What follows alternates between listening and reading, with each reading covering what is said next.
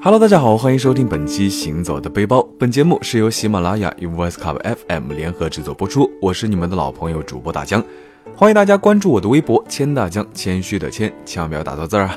当然也欢迎大家关注我的抖音还有微信公众号，搜索“大江浪啊浪”就能够找到。二零一九，让我们好好浪起来吧！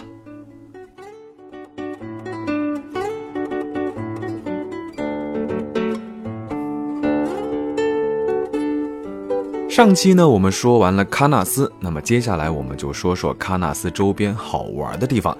新疆好玩的地方呢，还是真的挺多的，但是景点分布的比较散，游玩的时间如果没有那么多的话呢，经常会面临二选一的难题。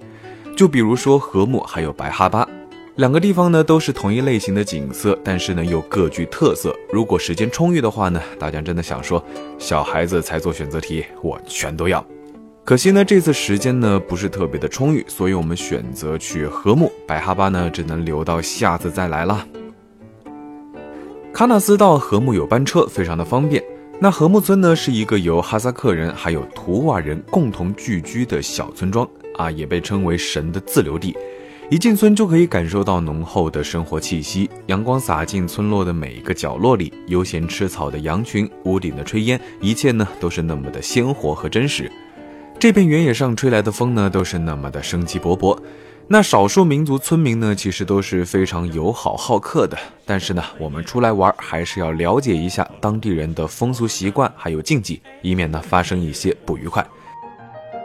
他的眉毛像弯月，他的腰身像圆柳，他的小嘴儿很多情。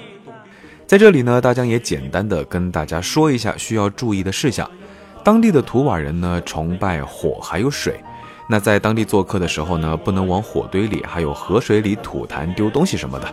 一来呢是会触犯到当地人的禁忌，二来呢既不卫生也不环保，对吧？当然，大家如果骑马玩的时候呢，也要注意，不能骑马直冲主人家门，当然也不能骑着马冲到羊群里。在路上的时候呢，也要尽量的避开羊群，毕竟小羊那么可爱，那么好吃，所以大家千万不要吓坏小羊。在哈萨克族朋友家里做客的时候呢，也要注意，主人做饭的时候呢，不要动餐具，也不要用手动食物、掀锅盖等等等等，这样呢都是非常不礼貌的。吃饭的时候呢，主人割下来请客人吃的肉呢，大家也不要客气，愉快的接受就好了。哈萨克族呢豪爽好客，直来直去，在他们看来呢，拒绝是不礼貌的，所以呢，大家千万不用客气，大方的接受他们的热情。在禾木呢，住宿还有吃饭都是非常方便的。去喀纳斯玩，如果订不到喀纳斯景区内的房间呢，在禾木住宿也是不错的选择，而且呢，价格非常的实惠。近几年流行从喀纳斯出发徒步到禾木，沿途的风景呢也都非常的棒，是国内公认最美的徒步路线之一。一路上徒步的队伍非常的多，甚至你都不需要请向导，直接跟着人群走就对了。对体力有自信的朋友呢，可以试试。嗯，大家呢还是算了吧，起码都得六个小时，还是老老实实坐班车吧。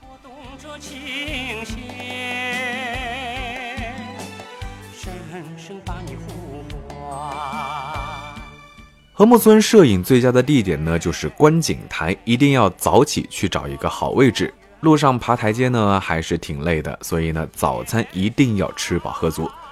当地人早餐喜欢吃馕，还有奶茶。嗯，大江个人还是更喜欢哈萨克面包，配上当地人自制的果酱，非常好吃。哈萨克族人呢，对面包的热爱甚至可以体现在他们的谚语里：面包是最神圣的食物。你会知道一块面包在饥饿中的价格。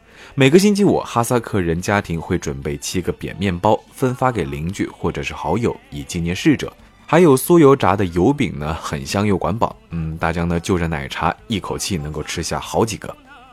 在和木呢，其实还有很多少数民族的特色美食，比如说骆驼奶、马奶这种比较少见的美食呢，也可以在这里尝到。虽然味道并不是所有人都能够接受，但是呢，营养丰富，对于身体还是非常健康有益处的。大家呢完全可以大胆的尝试。在当地呢，比较有特色的零食呢，就是奶疙瘩，是用牛羊奶发酵、过滤、晾干制作而成，可以呢存放比较长的时间。据当地人说，吃奶疙瘩可以防止消化不良、肠胃炎、腹泻、食道发炎症等等。那大江呢，之前羊肉串吃了很多，感觉有点胃胀。把奶疙瘩当做健胃消食片吃了几颗呢，胃胀确实缓解了很多。村民家里做的传统奶疙瘩，说实话，硬得跟石头一样，只能够含着吃，味道呢还是非常酸的，有一点点咸奶味儿，非常浓，不是所有人都能够接受这样的口味。商店和超市呢也有改良过的奶疙瘩，味道呢就容易入口多了，酸甜口味，像是那种有嚼劲的奶糖。禾木呢是一个好玩又热闹、烟火气十足的地方。如果有幸赶上赛马或者是当地的传统节日，注重仪式感的哈萨克族朋友们呢，会举行各种各样的聚会，有好看的歌舞、好喝的美酒，大家围着篝火通宵蹦迪。自古以来，人人都说大巴城是好地方。离开禾木呢，我们下一站要去的呢就是克拉玛依魔鬼城。刚从熙熙攘攘的禾木村出来呢，就到了四周只有茫茫戈壁的无人公路，真的是反差巨大。魔鬼城呢，在新疆克拉玛依通往布尔津的二幺七国道旁边。为什么会叫魔鬼城这么恐怖的名字呢？源于这里的雅丹地貌。这里呢有非常多的形状各异的巨大石柱并列，那石柱之间呢经常有大风呼啸，声音呢就好像是鬼哭狼嚎一般，所以得名魔鬼城。这里呢也是《卧虎藏龙》七剑下天山的拍摄地。那坐着小火车穿行在千奇百怪的石柱土丘间，听讲解说，一年前呢这里的白垩纪曾经是一片淡水湖啊，感觉还是非常奇妙的，感慨岁月的变迁，沧海化为桑田啊。小火车最晚一班呢，大概是九点，那正好可以拍摄日落啊。可惜这里晚上是关门的。想象了一下夜晚的魔鬼城和《剑网三》游戏里的明教地图，嗯，简直是太像了。在这里呢，拍照凹造型呢也是非常的棒，因为常年刮风，穿一些飘逸的衣服呢，就是自带鼓风机效果。还有打扮的花枝招展的骆驼，供人合影留念，随手连拍呢就能够收获逼格满满的照片。西瓜大又甜。知情的人儿他摘瓜。离开魔鬼城回乌鲁木齐市的路上呢，还能够看到戈壁滩上开采石头的巨型磕头机啊，可以下车拍摄夕阳下这些巨型机械的剪影，有种赛博朋克的感觉。回到乌鲁木齐呢，好好睡一觉。离开新疆前，还要去国际大巴扎玩一趟。巴扎是维语里面集市的意思。那新疆国际大巴扎啊，重现了古丝绸之路的繁华。这里呢，汇集了全新疆好吃的好玩的，有浓郁的西域民族文化特色。不过安检也是非常严格的。这里有卖干果的、卖手工艺品的、卖衣服的、卖乐器的，等等等等，琳琅满目。老板呢也是非常的随性，看你顺眼呢，可能还会拿起手边的琴来即兴弹唱。这里呢可以货比三家，可以砍价，建筑呢也是伊斯兰风格的，逛久了呢有一种出国的错觉。还有呢就是美女真的非常非常非常的多，这里的人颜值啊人均迪丽热巴，一路上看美女呢都是目不暇接。不过穿民族服装的小姐姐呢不是很多，维族的小姐姐都打扮得非常的时尚，光彩照人。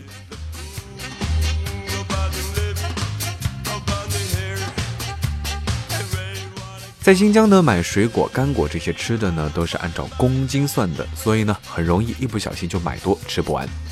啊，在这里呢，建议每种不要买太多，多买几个品种，尝尝不同的口味。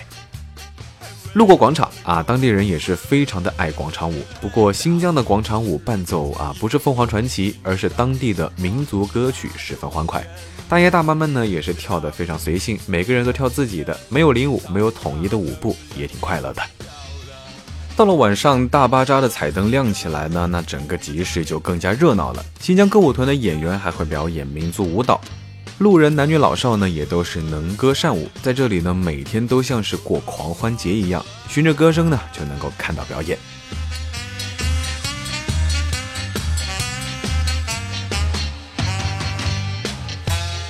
那在这里呢，小吃其实也是非常的多啊，大家呢也是非常的克制。每种只敢吃一点，留着肚子吃更多的。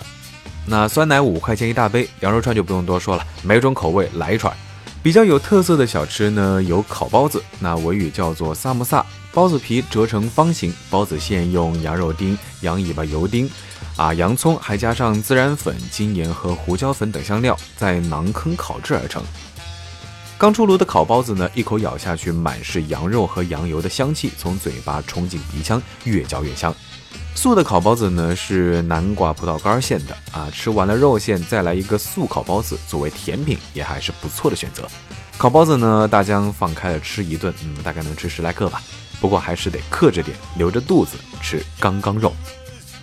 刚刚肉之所以叫做刚刚肉呢，是因为这个是用搪瓷杯装的羊肉汤。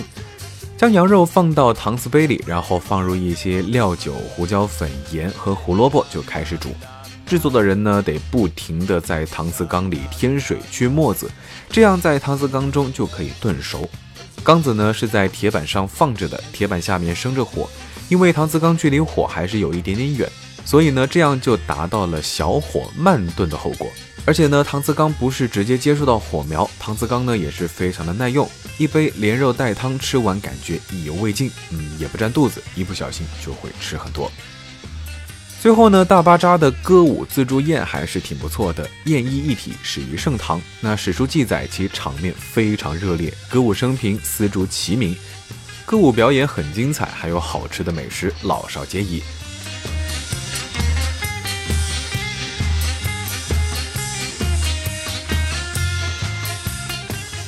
那快乐的时光呢，总是过得很快。那这次我们的新疆之旅到这里就告一段落了，买了够吃好几个月的零食干果，收获满满啊！